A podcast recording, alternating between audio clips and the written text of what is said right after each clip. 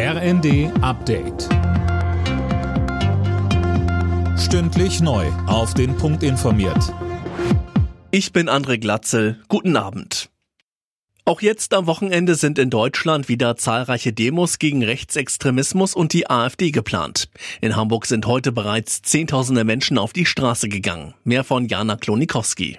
Die Veranstalter hatten nur mit einigen tausend Teilnehmern gerechnet. Irgendwann wurde der Andrang in der Hamburger Innenstadt aber so groß, dass die Demo vorzeitig abgebrochen werden musste. Übers ganze Wochenende sind jetzt in ganz Deutschland, in großen und kleineren Städten, mindestens 90 weitere Kundgebungen gegen rechts geplant. Kanzler Scholz lobt die Proteste und er betonte, alle sind gefordert, klar und deutlich Stellung zu beziehen für Zusammenhalt, Toleranz und die Demokratie. Ausländer sollen in Deutschland einfacher eingebürgert werden. Der Bundestag hat die Reform der Ampel beschlossen. Die sieht unter anderem vor, dass die Wartezeit vor der Einbürgerung von acht auf fünf Jahre gesenkt wird. Für Bundesinnenministerin Nancy Faeser ist das eine Wertschätzung für die Menschen, die nach Deutschland kommen und dafür sorgen, dass die Gesellschaft funktioniert.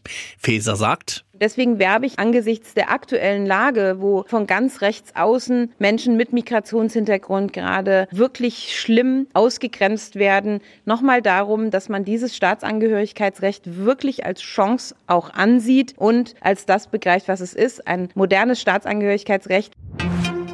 Deutschland will sich mit 12.000 Soldaten am NATO-Großmanöver beteiligen. Das hat uns das Verteidigungsministerium gesagt.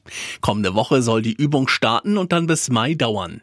In Summe mobilisiert die NATO bis zu 90.000 Soldaten, um Russland abzuschrecken. Sechs von zehn Jugendlichen sind im vergangenen Jahr Opfer von Cybermobbing geworden. Das zeigt eine aktuelle Umfrage der Barmer Krankenkasse. Mehr als die Hälfte der Vorfälle lief demnach über WhatsApp ab. Größtenteils ging es um Beleidigungen, es wurden aber auch Gerüchte verbreitet oder peinliche Bilder gepostet. Alle Nachrichten auf rnd.de